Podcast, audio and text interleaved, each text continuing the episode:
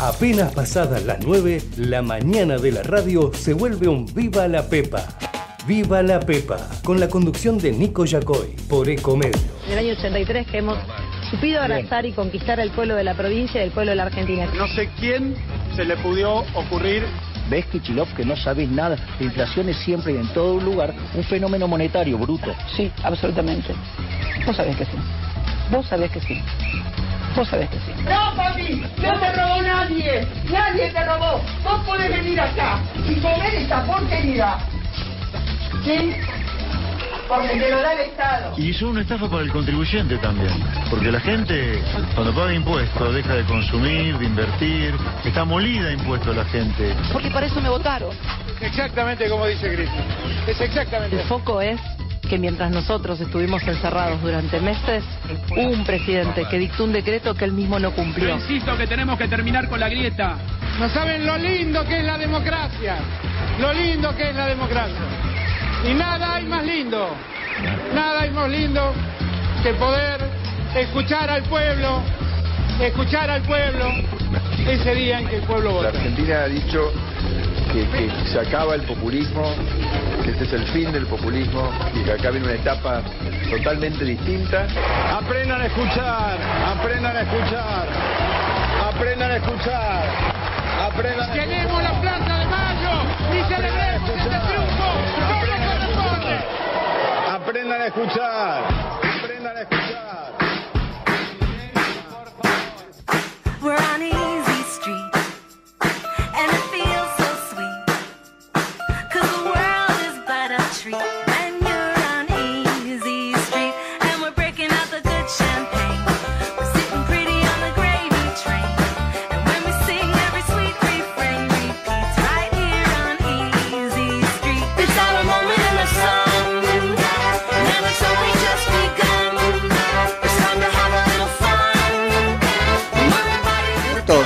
Ya de las 9 de la mañana en la República Argentina de este jueves, casi viernes 28 de septiembre de 2023 en todo el mundo. Mi nombre es Nico Yacoy, esto es Viva la Pepa, en la mañana de comedios, ¿hasta qué hora Mati Urtac? Hasta las 10. Hola Nico, buen día. Efectivamente, tiene un 10. ¿Cómo le va? ¿Cómo anda? ¿Bien? ¿Bien? ¿Todo en bien, orden? bien, buen día. ¿Cómo andan alegro. todos? ¿Produciendo? Sí, trabajando mucho. Está bien, como debe ser, como debe ser. Obvio. Che, acá bueno, hay muchísima información, vamos a tener algunas entrevistas, así que vamos a apurar el, el, este, el comienzo. Me parece que el tema con el que tenemos que empezar efectivamente es el de eh, los números de la pobreza. Ahí debes tener a mano, este, Mati, para compartirnos más o menos cuáles son los resultados que arrojó la última encuesta, el último trabajo del eh, INDEC. Nos da un total de eh, 40,1%, ¿sí? De eh, personas bajo el eh, índice de la pobreza, bajo el nivel de la pobreza, bajo la línea de pobreza, digámoslo como este, sea, ¿no? Esta es una pobreza medida por ingresos, eso es lo importante, ¿no? Eh, y luego 9,3 9,3 en situación de indigencia. Ambos índices, y eso es con lo que nos tenemos que quedar, subieron en relación con la última medición, es decir, que esto no es este, heredado de Macri, de la pero no sé quién, sino que es generación del propio gobierno, ¿sí? Es una hechura del eh, propio gobierno, me parece a quien hay que ir en busca de responsabilidades. El peligro que tenemos es que hemos naturalizado tanto todo esto, ¿no? Tan nos hemos acostumbrado porque total el agua se viene calentando de a poquito que ni siquiera es tema relevante en los medios de comunicación. Despotricamos un poquito ayer, lo haremos este, ahora un rato y después pasa. Por supuesto, por supuesto, porque no tiene no algo que es sumamente importante para seguir el tema en la superficie, que es el, ¿no? el manotazo, la abrazada de la política. Fíjate cómo no, no salen en general la oposición a, a- a decir lo que es obvio que digan, pero el oficialismo nadie. Entonces eso contribuye a la naturalización. Es lo que pasó con el tema de la inflación también, habiendo alcanzado números que no se habían alcanzado desde hace 30 años. Así que ahí vamos, eso es lo primero que este, quiero destacar, ¿no es cierto? A la pobreza, a la pobreza como a los algodones, ¿sí? Como a, los a las azucenas, como dice la canción. Así que me parece que ese es el primer punto importante. El segundo que es una pobreza medida por ingresos, como les decía, y que esto ha despertado alguna discusión sobre todo por parte de este, quienes proponen una medición más holística, si querés, más global, más generalista de la pobreza, entendiendo por la pobreza otra cosa, además de el sueldo o ingreso que se tiene. Y la verdad es que no. Esta es la pobreza mejor medida en mi perspectiva. Por supuesto que la pobreza es un montón de cosas y tiene dimensiones más allá de lo material, pero lo que propia y primariamente define a la pobreza es el ingreso de las personas.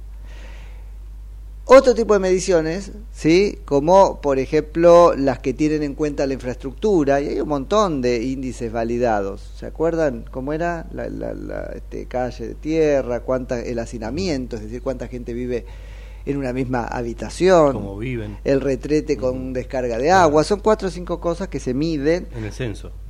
Sí, pero también en, en, es, es, otra forma de medir la... Este, pobreza por necesidades básicas insatisfechas claro. y no por ingresos. Pero claro, ¿dónde está la trampa de la política? En que te hizo una capa de brea en la calle, por ejemplo, y entonces ya no tenés asfalto, en que entonces va disfrazando, y en esto tiene muchísimo que ver el plan de urbanización de barrios este, o de conversión en barrios populares de las villas, ¿no? Uh -huh. Que está bien, en algún punto atienden una cierta demanda, pero no te dan lo que te tienen que dar, que es la posibilidad de que te procures por tu propio trabajo el sustento tuyo y de la familia. Entonces, en este contexto, con políticos tramposos, la manera de medir la pobreza es esta, esa es mi perspectiva, el ingreso. Uh -huh. ¿sí? Así que eso este, es otra cosa sobre la que quería hablar. Y después, ¿qué es lo que está sí. surgiendo ahí? ¿Qué es lo que está surgiendo? Porque el pobre es el trabajador. También. Antes, pobre claro. igual persona sí. sin trabajo.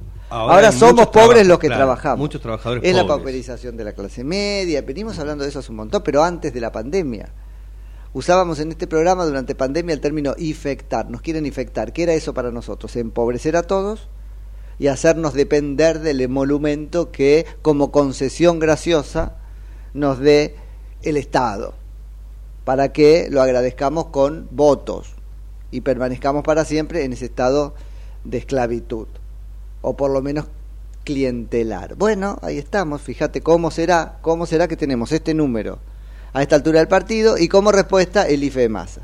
Nos quieren infectar, nos quieren volver dependientes. Ahora, esta nueva realidad es la que un poco, un poco, devenida en analista sociopolítica, intentó encarar Cristina Fernández de Kirchner en su charlita magistral del eh, sábado pasado, cuando dijo está emergiendo un nuevo sujeto político social. ¿Qué cosa es esa?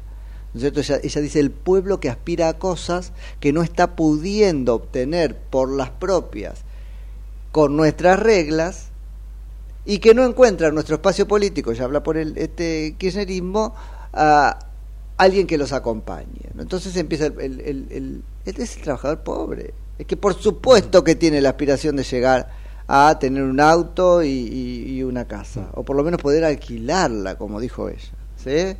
Pero me parece que ahí hay una distinción que hacer. Es el trabajador empobrecido, pauperizado. Nos estamos uh, derritiendo, ¿sí? Estamos eh, yendo hacia abajo. Esto no es el Brasil de Lula. Que en todo caso, porque faltan dos minutos que nos digan eso, no es la crisis del crecimiento. Son los pobres que ahora tienen trabajo y hacen nueva demanda. Ese era el, el cuentito de Brasil, ¿no? Los pobres que consiguieron trabajo o tienen ingreso por el plan Bolsa Cola o lo que sea y este, hacen demanda. No, acá no. Acá es el trabajador que viene perdiendo posiciones y hace demandas relacionadas con lo que eh, podía tener y ya no puede. Es una cosa completamente distinta. ¿sí? Abro el paraguas porque a este, los argumentos que esgrimió Cristina Fernández de Kirchner el sábado relacionados con estas cosas, en definitiva, ¿no? Eh, la pobreza y las aspiraciones, bueno, va a faltar muy poquito para que lo aten mirándose en el espejo de Lula. No tiene nada que ver, es todo lo contrario. Digo yo, concediendo al relato de Lula, que sabemos que no es nada que ver con lo que nos han dicho que, que, es, por ahí ahora lo estamos viendo un poquito en esta tercera presidencia, ¿no? Como mostrando la hilacha de lo que siempre fue, ¿sí? Pero bueno, Eso quería dejar claro sobre eso. ¿Vos tenés ahí algún número que quieras compartir? No, que además de la medición, es cierto esto de los trabajadores Ajá. pobres, Nico, que pierden posiciones, muchos de estos trabajadores respecto de quienes cobran algunos planes sociales también. que- Además, bueno, eso es un desdibujamiento absoluto del, de- de- del- bueno, del mérito, que no les importa. Y otro tema que también fue analizado en esta, en esta medición es el rango etario, porque también se, muchos chicos pobres, te diría 6 de cada 10, casi el 60% de la población infantil que va eh, de los 0 a los 14 este, son pobres. Bueno, decís pobres porque si decís que 56,2%. tienen hambre, sale la vocera Cerruti a decir yo no les escuché crujir la panza, por lo tanto es una mentira que tienen hambre. A ver, son pobres. Son Después. pobres. A ver, no sorprende Sí. el número porque oh, es obvio que este, es el, por lo menos en el segmento más pobre de la este, sociedad, la franja etaria más abundante.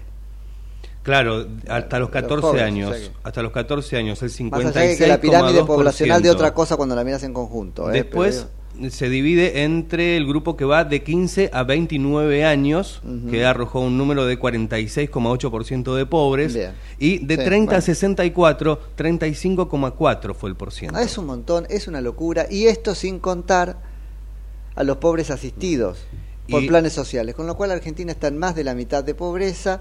Eso hace inviable cualquier país. Y demuestra la inviabilidad de las políticas que lo llevaron hasta acá, por supuesto. Y después está la población de 65 años y más, Sí. ¿no? donde están los Bueno, jubilados. donde cala la jubilación. Claro. Y ahí Y ahí es el 13,2%, se ubicó bajo la este, línea de la de pobreza. pobres. Bueno, 17 minutos de las 9, hacemos una tanda, vamos a buscar a Orlando Dadamo, que este, se va a prestar a que charlemos un poco sobre su último trabajo ahí con el COPUB, que es el Centro de Opinión Pública de la Universidad de Belgrano.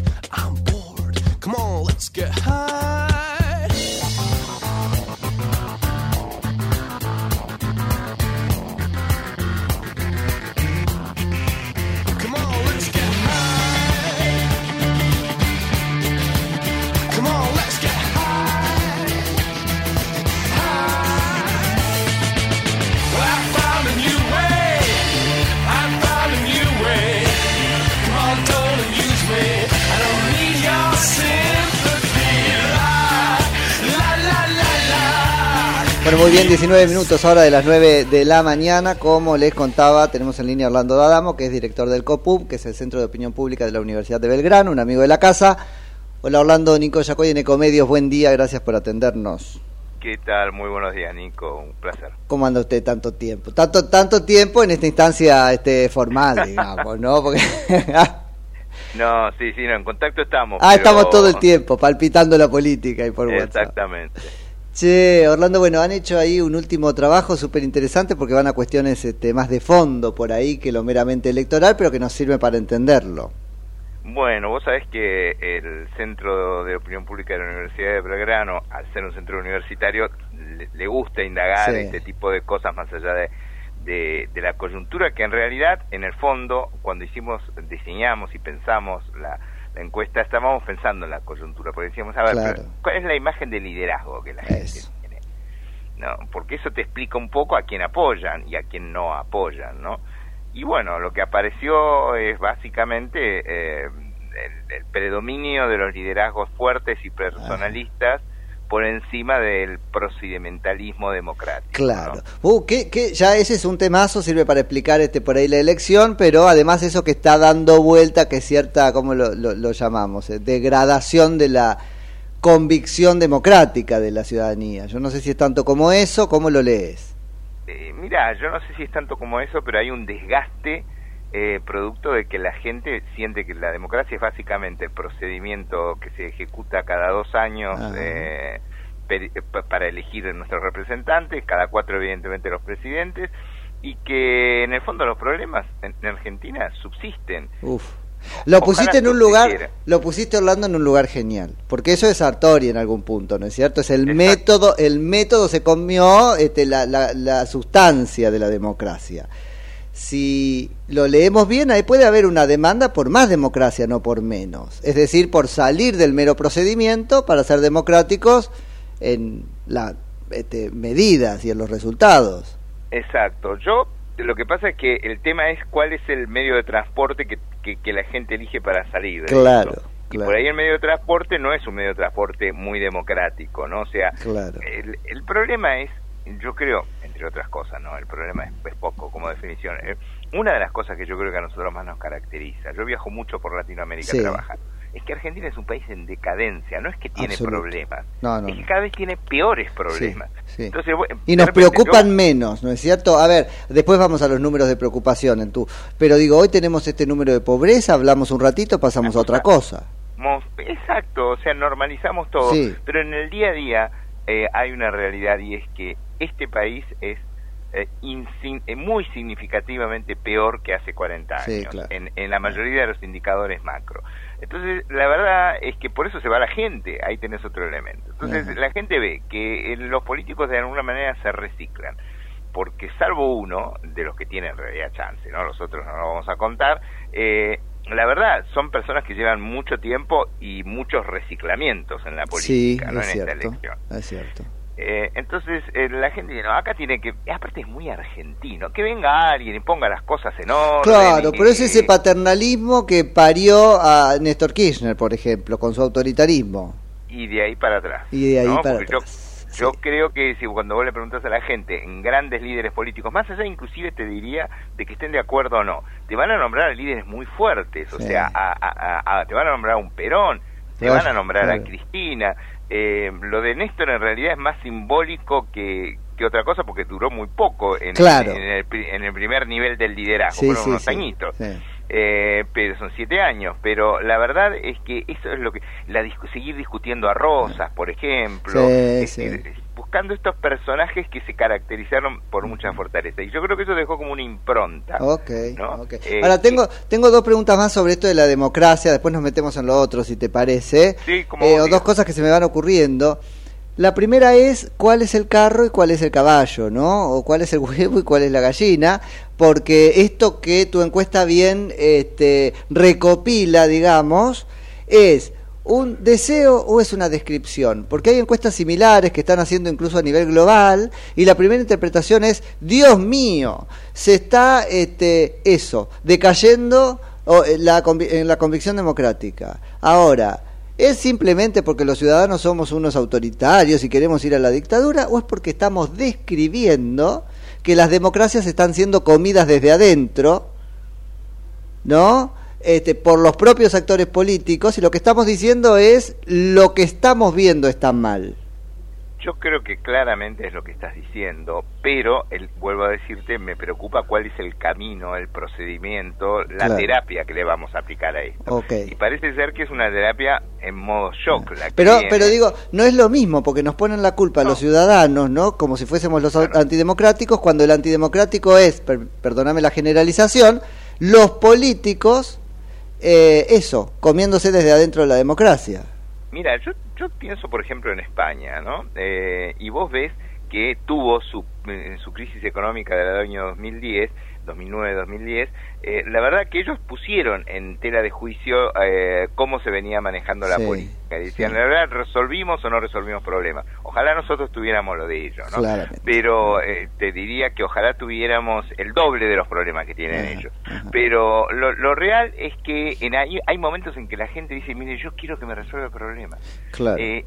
Eh, a ver, no puede ser que yo no pueda salir a la calle porque tenga miedo que me maten o Bueno. que no sé si mi hija llega al colegio. Ahí va, ahí va. Pero ahí vuelve a aparecer este tema y era lo segundo, ¿no? Los procedimientos. Pongámoslo, la inseguridad o la gobernabilidad a, a nivel más institucional. ¿Cómo no vamos a entender, aunque sea muy peligroso, que la gente diga necesito a alguien con muchos ovarios o huevos, ¿no? Cuando el resto de la política te está diciendo yo no voy a dejar gobernar al que gane, si no soy yo. Es que hay una elevada posibilidad de que eso pase si una de las opciones gana, porque Claro. hay un tema de gobernabilidad muy serio por delante, que es que vos acá, si no tenés suficiente, una masa crítica de diputados y senadores, olvídate, Pero Macri eso es- 14 senadores Bueno, y tuvo problemas bueno, en el Senado, imagínate con 6 o 7. Entiendo, pero eso Orlando es un horror porque ponemos el efecto este en donde está el, el- el- el efecto, ¿sí? La causa. Digo, ponele que gane mi ley. El drama es que hay todo el resto de los diputados y senadores que no son de él, que no están dispuestos a escuchar el resultado electoral y decirle, mirá, charlemos, no te voy a dar todo lo que querés, pero algo sí, porque perdí. Yo creo que ese riesgo es alto, Claro. eh, elevado. Eh, a veces hasta me, me pregunto si no está calculado. Bueno, por eso, eh, claro que sí. claro. este, ¿no? Claro. Eh, si esta no ha sido eh, la más genial jugada del kirchnerismo. Puede ser. Este, pero más allá de eso, también te voy a decir una cosa. Yo no sé, decim- habría que ver cómo se cómo se produce el evento. Suponte Ok. que mi ley gana en primera vuelta. Yo creo que no hay Muy difícil, ya ni él se lo, lo sostiene, ¿viste? pero es que es un problema matemático. A mí me sorprende algunas cosas, algunos análisis que escucho, porque acá hay un problema. Mira, no es que el 31% que no votó puede llegar a votar. No va a votar porque ni en el 83 votó el Ahí va. 100% de la gente. Claro, Entonces ya no es... O sea, ¿cuánta gente va a votar en la próxima elección? Ponerle 75%, vamos a levantar de 69 a 75, ya sería... Un montón. un simbo- un sim- bueno, entonces ya no estamos hablando de que hay 6 puntos para repartir. Y nada más, lo que van de 69 a 75, Claro. por lo tanto, es, eh, matemáticamente es...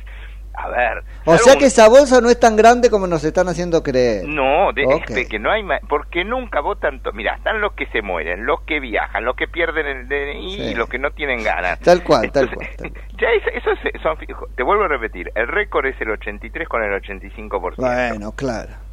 A eso no volvemos. No. Eh, olvídate. No. Bien, por lo tanto, un 75 es algo realista, porque sería un, un fuerte salto del 69 al 75. Ok, matemáticamente no hay manera, salvo un desplome absoluto de Patricia. O sea, si Patricia saca el 11% y todo lo, lo de, lo, lo de juntos va para mi ley, y bueno, ahí habría que entrarse a cuenta. Claro. Que Eh, pero tampoco es tan lineal, ¿no es cierto? No, no, no, porque no, no- primero porque yo no creo que saque el- el No, 11% y segundo porque tampoco puedes asegurar que van a ir todos a, a- a mi ley, ¿no? Pero bueno, eh, eh, eh, si ganas en primera vuelta, yo creo que algunos políticos en el Congreso deberían mirar la realidad y decir, bueno, Ese es el punto. Qué bueno que, estemos alineados en eso. Y me parece que nosotros como comunicadores de este lado, digo, tenemos que empezar a poner la taba en ese lugar. Esto es un problema de todo. No es que el resto, incluso Cambiemos, se sienta, se cruza de brazos y dice no lo, no voy a cooperar, porque la, la gobernabilidad habla más de la oposición que del oficialismo. Eh, en un caso como este, Sí. fundamentalmente, salvo que el oficialismo empiece a hacer cosas Ah, por supuesto, pero que primero las haga para que, que le, las- obviamente, ¿viste? obviamente. Es un obviamente. tema, ¿eh? ¿Qué tema? Eh, eh, y, está, y nosotros siempre tenemos problemas. eh, Esto no era un problema habitualmente en, en ese pseudo bicol, eh, bicoalicionismo que teníamos. Eh, esto no era un tema. Ahora agregamos uno más, este, que es que por ahí gana alguien que no puede gobernar. Hmm. Y con los problemas que tenemos. O sea que ahí descubriríamos un paisaje nuevo en esto de los tercios, porque habría que vincular al tercio de Milei solo y a los dos tercios del este, kirchnerismo y Juntos por el Cambio, juntos por otro lado. Sí, eh, habría que ver si eso eh, llegado, por eso insisto, si mi ley ganase en primera vuelta, Ah. el mensaje sería muy fuerte.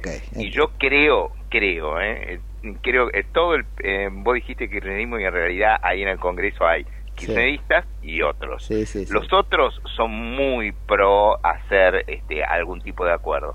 Y algún segmento de, de- de Cambiemos también, También, yo lo vería en una postura eh, diferente. Sí. O sea, pero claro, el tema es que es muy probable que esto no suceda. Estamos hablando de algo que es muy improbable. O sea, lo más probable, acá hay, acá hay escena, hoy, si vos me preguntás por lo que dicen las encuestas, con todos los, eh, este, el, el encomillado que lleva eso, después de lo que nos pasó, es que se ha vuelto muy difícil hacer encuestas en Argentina. No este tipo de encuestas que, que nosotros hacemos. No, no, no, no. a la gente La por el electoral. voto, Mm.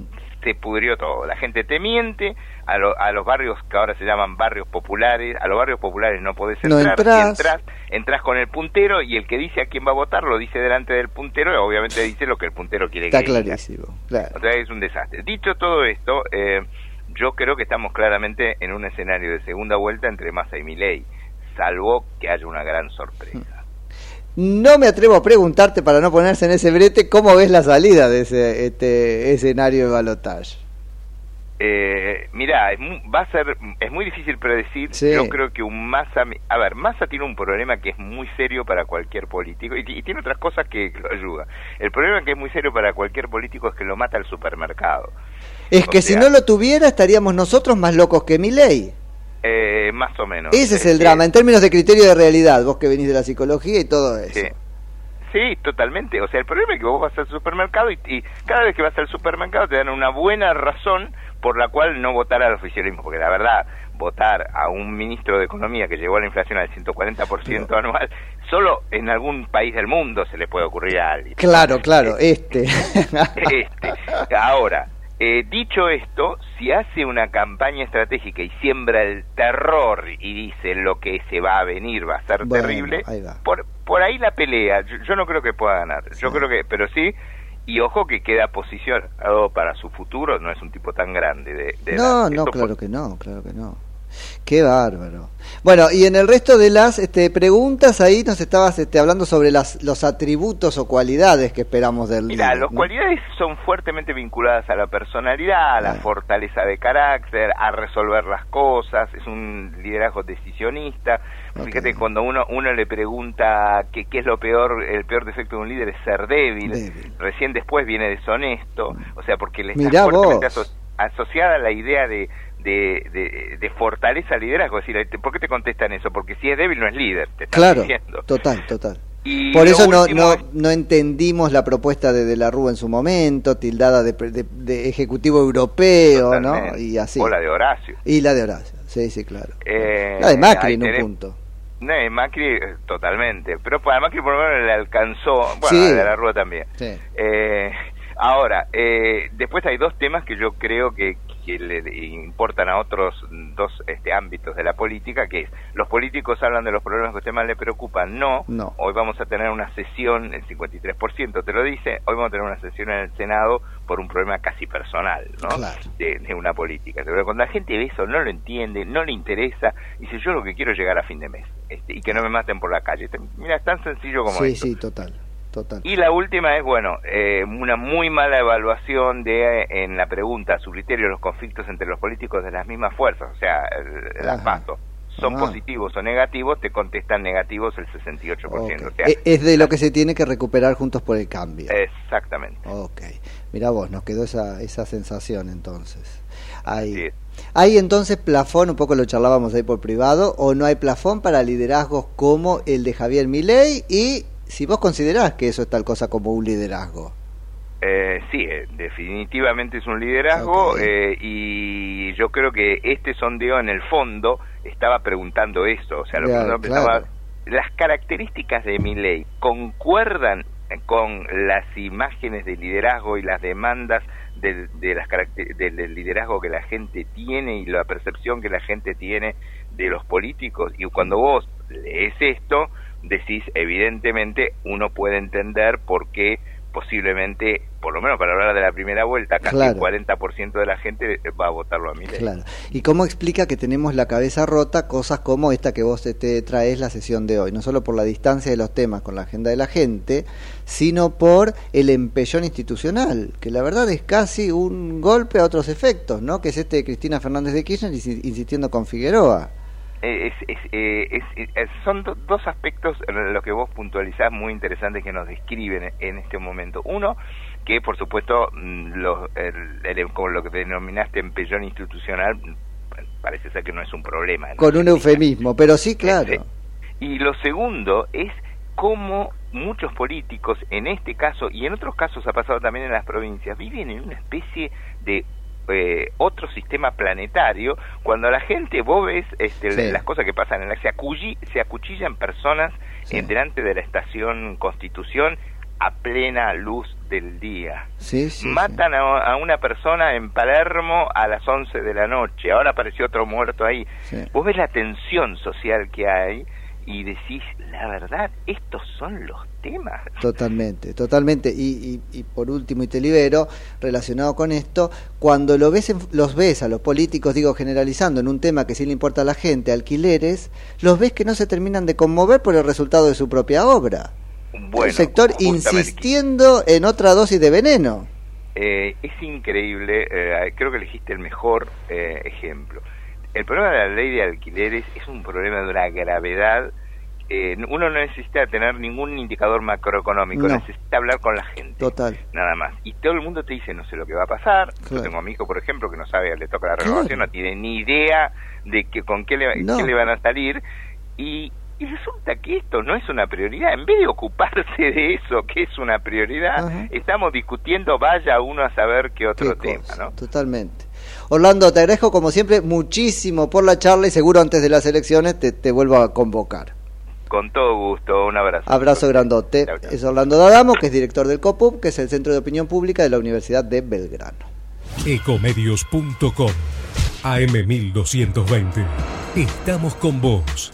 Estamos en vos. ¿Sabías que Buspack te lleva lo que necesites a más de mil puntos de recepción? Con confianza, seguridad y al mejor precio. Envíalo que sea sin límite de tamaño. Pac Pac. Envíalo al toque con Buspack. Porque Buspack llega mejor. ¿Cuándo fue la última vez que te tomaste un respiro para ver un amanecer? Descubriendo lugares distintos que te hacen soñar, emocionar. Lugares que se convierten en felicidad cuando compartís ese momento con amigos. ¿Cuánto hace que no te tomas un respiro para descubrir algo distinto? Catamarca es mucho más que un destino.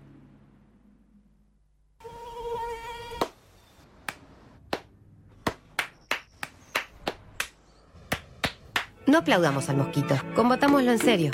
Para combatir el dengue, el zika y el chikungunya, evitemos que los mosquitos piquen y se reproduzcan. Usemos repelentes, coloquemos tules en la cuna de los bebés y demos vuelta a contenedores para que no se acumule el agua. Si tenés fiebre alta, dolor de cabeza y dolor muscular, no te automediques y acudí al médico. Encontrá más información en argentina.gov.ar. Argentina Unida, Ministerio de Salud, Argentina Presidencia. Somos tu destino de crecimiento, con políticas activas para generar competitividad y desarrollo y la infraestructura que tu proyecto necesita. Entre Ríos, una provincia fuerte que está en marcha. Gobierno de Entre Ríos. ¿Sabías que un rico y auténtico sabor de un gran espresso ya no se encuentra solo en las cafeterías gourmet? Y además, con la línea de cafeteras Oster, la preparación de tus bebidas favoritas con café son tan ilimitadas como tu imaginación. Conoce todas las cafeteras disponibles para vos en www.osterargentina.com. Espacio cedido por la Dirección Nacional Electoral. La pelea por nuestros derechos es ahora, ni cómplices ni sometidas. Miriam Bregman, presidenta. Nicolás Vicaño, vice. Frente de izquierda, lista 136. Espacio cedido por la Dirección Nacional Electoral. Vayamos hacia un país normal. Juan Schiaretti, presidente. Florencio Randazzo, vicepresidente. El voto que vale para ser un país normal. Hacemos por nuestro país. Lista 133. Espacio cedido por la Dirección Nacional Electoral. Es la única oportunidad que tenemos para terminar con el kirchnerismo en la provincia de Buenos Aires. ¿Es ahora o nunca? Espacio cedido por la Dirección Nacional Electoral. Los argentinos ya nos dimos cuenta que hacer una Argentina distinta es imposible con los mismos de siempre. Venegas Lynch, candidato a diputado nacional por Buenos Aires. Milei, candidato a presidente de la Nación. Lista 135. Informate en ecomedios.com. Seguinos en Facebook. Ecomedios Live. Desde Buenos La Aires. mañana de la radio es un Viva la Pepa, con la conducción de Nico Yacoy, por Ecomedios.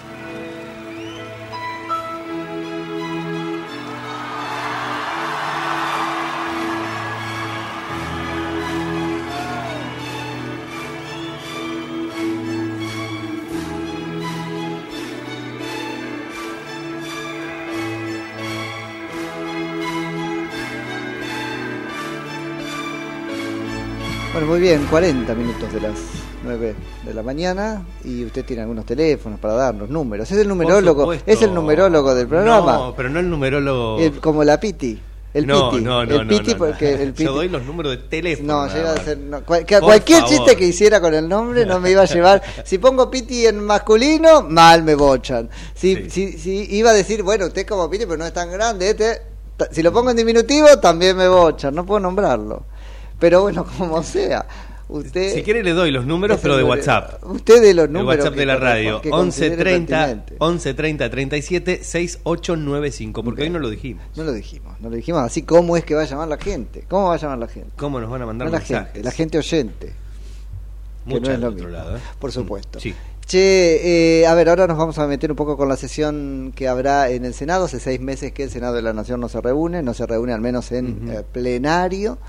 Y lo que va a pasar es que se someterá a tratamiento, esto según lo dispuesto la vicepresidenta de la Nación, Cristina Fernández de Kirchner, varios temas que convocarán, por lo tanto, la atención de los senadores. Entre esos temas están la ley de alquileres, después si quieren charlamos un poquito sobre las este, diferencias en, en los distintos proyectos, la ley de modificación al impuesto a las ganancias, esto para hacer permanente lo que Massa por decreto del presidente de la Nación obtuvo para este año y algunas otras este, modificaciones paridas al este, fragor de la campaña electoral.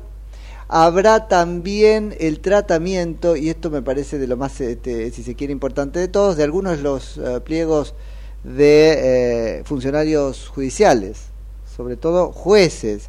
Eran setenta y pico, setenta y cinco, se van a tratar treinta y tres. Y esto me parece gravísimo, se le daría el acuerdo, y esto sucedería como es de práctica al comienzo mismo de la sesión, se le daría el acuerdo a la jueza Figueroa, que perdió, que está fuera del cargo. ¿Por qué no llaman a Alfonsín para que se haga cargo de la presidencia de la nación? Esto es tan ridículo como eso. Es tan ridículo como eso. Ya, ya no es ilegalidad. ¿Se entiende? Es un imposible jurídico, que es peor que eso. Un imposible constitucional. No puede hacer lo que quiera. Y un poco recupero lo que venimos charlando hace unos días y comentábamos también recién con Orlando D'Adamo. Esto es gravísimo desde el punto de vista institucional. Entonces, por supuesto que hay que preocuparse por lo que mi ley pueda hacer de no democrático, si eventualmente gana. Pero chicos, está pasando ahora. Esto que está haciendo Cristina Fernández de Kirchner es un golpe a las instituciones de la República, que solemos describir con el eufemismo, si querés, tranquilizador, de un conflicto entre poderes. Conflicto entre poderes nada, es peor que eso, es llevarse puesta la institucionalidad, ni siquiera me importa entrar en el para qué. Pero si tuviera que entrar, tengo una tesis. ¿Y para qué sería? Para ver si puede voltear de alguna manera, tachando de ilegítimo el fallo de la sala pertinente de la Cámara de Casación, que recientemente re, a ver, repuso, hizo renacer, y eso sí podía, porque la instancia le toca, no estaban los fallos esos o los casos esos, las causas muertas co- como está este, Figueroa, a los efectos de ser este, recuperada, ¿sí? Eh, los sauces y eh, memorándum con Irán. Yo digo, probablemente en la cabeza de Cristina Fernández de Kirchner va algo del tipo, bueno, si yo logro el acuerdo de estos jueces, después podrán la justicia decir que lo que dictaron de esta jueza, que lo que dictaron estos dos jueces es, este, no sé, inválido porque teniendo el acuerdo Figueroa debía este, expedirse, por ejemplo, un chino de eso, ¿no? Pero es la única explicación que le encuentro, además de la voluntad antidemocrática. Tenemos en línea a Víctor eh, Zimmerman, que es senador nacional, lo es por la Unión Cívica Radical, provincia de Chaco. Hola, Víctor Nico, Nico Yacoy, en Ecomedios, buen día, gracias por atendernos. ¿Qué tal? Un gusto de saludarlos. ¿Cómo andan? Bien, muy bien, muy bien. Acá expectantes por la este, reunión de hoy que se las trae, ¿no es cierto? sí, una sesión larga. Qué Hace bárbaro. mucho que nos sesionamos, Mm. hay muchos temas muy trascendentes. Mucho, mucho. Bueno, la verdad que finalmente contento porque vamos a poder debatir y finalmente sancionar o no las leyes que están Mm. en el orden del día. Así que bueno, eh, la verdad que con mucha expectativa lo vivimos hace bastante... Que hace seis, seis meses que no se que no se reúnen ¿Cómo? en seis meses que no se reúnen en plenario, ¿cierto? No, un poco más. Más desde todavía. El año pasado. Bueno. Sí, normalmente cualquier congreso del mundo hace reunión parlamentaria. Y reunión Sí. parlamentaria significa convocar a los presidentes de bloque y los del interbloque y decir, Claro. bueno, estos son los temas que le interesa al oficialismo, cuáles son los temas suyos. Después se ponen los temas a consideración, se va al, al plenario, se va a la sesión y después, bueno, para eso están las representaciones, la mayoría y las minorías. Claro. Este, y en este caso la mayoría la tiene el oficialismo porque son los que tienen que gobernar, los que tienen la responsabilidad. Alberto Fernández el presidente y es el que de alguna manera fue votado para transformar la realidad. Entonces también hay que respetar la mayoría y la minoría, pero lo que no se respeta es esa posibilidad de decir, bueno, a ver, ¿qué, qué pensás vos, digamos? ¿Cuál es la prioridad? No, no, no, es ¿Cuáles todo lo que yo quiero. que necesita la gente? Claro. Ahora, yo no sé si estaría Víctor tan contento como vos por esto de la reunión, que está bien, lo entiendo en términos de es, es lo que el Parlamento tiene que hacer, o el Senado en este caso, pero yo preferiría que no se reúnan hasta después de las elecciones, hasta la nueva composición, porque lo que va a salir hoy es casi todo malísimo. Bueno, yo diría que hay algunas cosas que sí, que te doy la derecha y otras que no. Porque nosotros tenemos la obligación de debatir ley de alquileres. De hecho, convocamos en el Senado a las comisiones durante varias varios días Claro. a, a propietarios e inquilinos y desarrolladores inmobiliarios y representantes inmobiliarios de todo el país para escucharlos.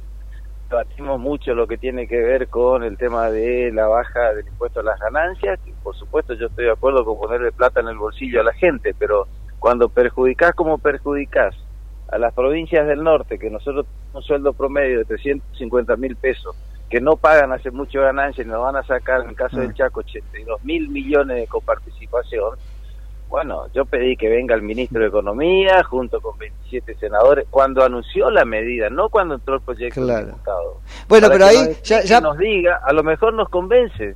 Bueno, ¿Cómo no no, va a compensar a las provincias del norte? ya para todo tengo un pero. Mira, ya para todo tengo un pero. Sobre la ley de alquileres va a salir una ley que no es la que vos te apoyás, vuelve a diputados, vamos a ver si puede es. insistir, pero a los es. efectos prácticos, un embrollo lo que saldría ahora. Así, A- es, así que así es. no sé si es necesario que, que sesionen. ¿Sabe Y- por qué? ¿Sabe Ajá. por qué? Porque con una ley de alquileres se pretende resolver el gran problema que tenemos Por en eso. Argentina, que es la inflación y el cepo al dólar. Por eso, por eso. Y lo segundo, Víctor, es esto de ponerle plata en el bolsillo de la gente. Cuando se trata de eliminar impuestos o hacerlos menos gravosos, es no sacarle plata del bolsillo a cierta gente.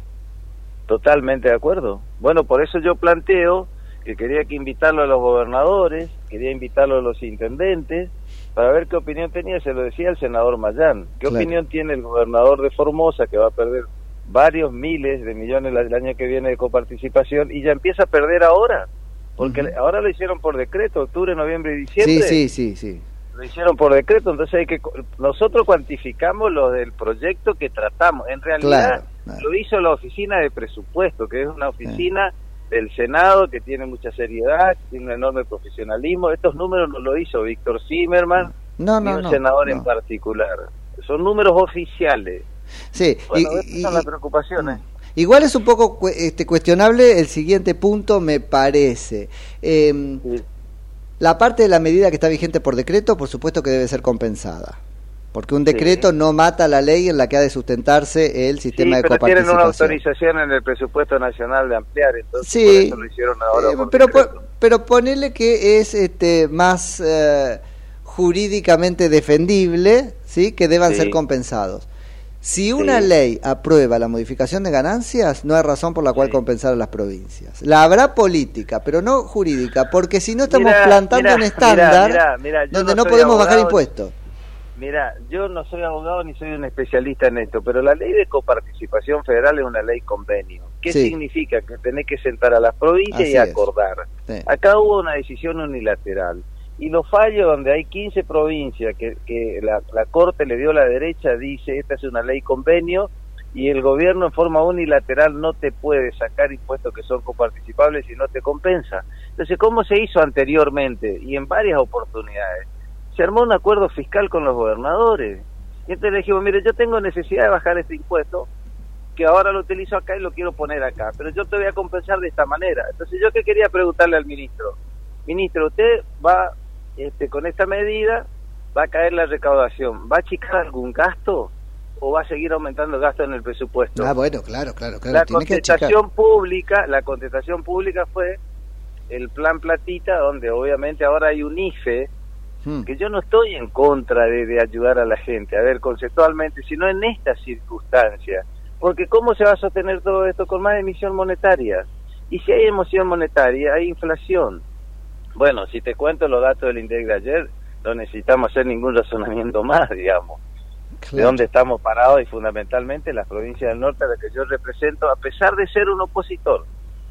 Yo planteé y me gustaría este, tener opinión del gobernador Capitaní, que es un especialista en estos temas. Silencio de radio. Sí, sí, sí. Silencio de radio, porque él sabe perfectamente que el Chaco no puede perder esta plata, que son casi tres masas salariales. Entonces, si el Chaco pierde esta plata, es plata que van a los comedores, es plata que va para la vivienda social, es plata que va para equipamiento de la policía, y entonces debiera por lo menos también levantar la voz, igual que el resto de los gobernadores del norte, a los efectos de ver cómo una medida unilateral se puede compensar y si finalmente ellos son los que tienen la responsabilidad de conducir, Claro. pero que nos compensen. Entiendo. Sí, sí, entiendo, entiendo. Entiendo el punto. Ahora, eh, entonces en la sesión de hoy tendremos eso más Figueroa. Ah, sí, bueno, para nosotros es un tema terminado. Mm. Así de simple, terminado. Ya cuando vos tenés problema con alguien va a la justicia. Y después, bueno, lo dirimís ahí. Para eso están estos organismos, digamos, y la independencia de los poderes. Acá lo que había que hacer es exactamente lo contrario. Fortalecimiento institucional, Claro, claridad sí. y transparencia, Sí, sí, sí. para que vuelvan los inversores, para que no sea pelea de pobre contra pobre. Bueno, este es el camino exactamente al revés. Acá ya la Corte ya se, ya se manifestó y entonces nosotros lo dijimos siempre. Este es un tema terminado, no sé a dónde quieren llegar. La verdad que lo único que creo que con esto lo que hacen es generar mayor desconfianza, menor Sí. institucionalidad y bueno. Sí. Así que la, la estrategia de este, ustedes, que casi perderían en, en todas las votaciones, podría uno decir así medio apresuradamente, es eh, no aparecer hasta que tenga el oficialismo el quórum asegurado por las propias, medio así sería. Así es, a que ellos tengan este, la habilitación y como siempre, porque tampoco hubo una, una labor parlamentaria para acordar temas y bueno, después iremos y Claro. debatiremos y daremos nuestra nuestra postura y vamos a ejercer nuestro derecho democrático e institucional. No somos no somos mayoría, pero somos también, además de ser opositores, somos propositivos. Porque yo tengo varios proyectos en esas líneas y en los Claro. temas que tratamos ayer en las comisiones.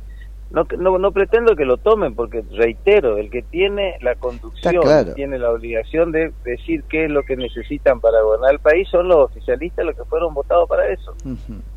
Ahora, qué interesante esta posición, Víctor, porque justo en una nota anterior, y ese es un poco uno de los problemas del- de, de este tiempo, hablábamos sobre la eventual gobernabilidad de un gobierno de Milei, ¿no? Bueno, esta postura es la tuya, entonces. Sea quien sea el oficialismo, tiene el derecho, no sé, de tirar la primera piedra. Totalmente. Porque, escúchame, hay, que- hay que hay que eh, respetar el voto de la gente. Bueno, sí, Y sí. hay que ser demócrata siempre, cuando se gana y cuando se pierde. Porque si nosotros ganamos, nosotros vamos a querer que nos acompañen. Claro, claro. Entonces, este, por eso yo hablo mucho y digo, ¿cuándo terminar con esta grieta que nos está llevando Bueno. a resultados nefastos en la Argentina? Eso. Para algunos puede ser un negocio, para la gente no es buen negocio. Sos el primer... Y para el- nosotros tampoco. Sos el primer actor político este, que me contesta esto cuando lo entrevisto. Bueno. No, y eso está perfecto porque no implica un cheque en blanco. Primero no implica que vaya a ganar mi ley, no, pero, pero es un ejercicio mental. Y tampoco implica si ganara un cheque en blanco, pero sí una predisposición a entender el voto de la gente. Totalmente. Es como cuando se discute en, en los congresos o en las cámaras la sucesión gubernamental. Viste que Claro. está el gobernador, el vicegobernador y el presidente de la cámara. El presidente de la cámara tiene que ser el que gana, Claro. más allá de que no tenga los números. Tenemos que darle un poco de racionalidad y sentido común a las cosas. No todo es disputa de poder y número y mayoría y minoría. No funciona. Salvo que se comporte como la presidenta de diputados, que demostró que no está a la altura de semejante eh, patente, porque en un punto, ¿no? Cuando no tiene mayoría y se le da la presidencia igualmente, es un, bueno, tenés que ejercer esto con cierta dis- discreción, ¿no? No, no, pero yo te entiendo. Se supone que los que son votados para gobernar son los que tienen el mejor proyecto y son los que tienen los Claro. mejores hombres y mujeres para llevarlo adelante. La gente en esto no es tonta. La que ejerce el voto se supone Sí. que es la que hace este análisis. Entonces yo soy respetuoso del sistema democrático, porque nosotros ya ganamos en varias oportunidades, Claro. gobernamos provincias, yo fui intendente dos veces, Claro que sí. fui funcionario Sí. de un gobierno provincial y nacional. Entonces cuando vos ganás también querés tener el acompañamiento. Que para por de alguna manera llevar adelante tu proyecto político que además Sí. el que es presidente recorre el país diciendo lo que quiere hacer Sí. y si recibe el acompañamiento tiene el derecho que se lo acompañe que será con condiciones, que no será irrestricto, que implicará que estén después muy atentos a cómo ejecuta eso que le concedieron. Pero bueno, eh, es, es un poco de aire en el principio. ¿Cuándo vamos a hacer la no- evaluación? ¿Cuándo vamos a hacer la evaluación de las políticas públicas y los resultados de las políticas públicas en Argentina? Claro, Siguiendo tu razonamiento. Nunca, ¿Cuándo? nunca. Dale la derecha al que gana, porque Ah. he votado por la gente, pero después decirle, mira, rendime cuenta, ¿qué tal te fue con tu idea? Ajá. Tenemos que también tomarnos Sí, un tiempo para eso. Por- por porque si supuesto. no, no vamos a corregir las cosas. Por Y supuesto. la idea es llegar a los gobiernos para transformar la realidad. ¿Para qué existen las instituciones públicas? Los municipios, los gobernadores, los gobiernos provinciales y los gobiernos nacionales.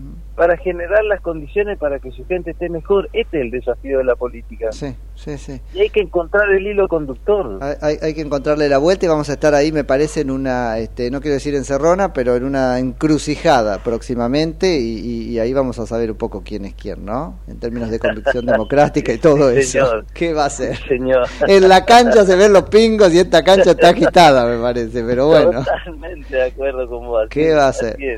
Víctor, te agradezco mucho por la charla y bueno, suerte en la, en la sesión de hoy entonces. Por- Bueno, resistan a Figueroa, por lo menos eso.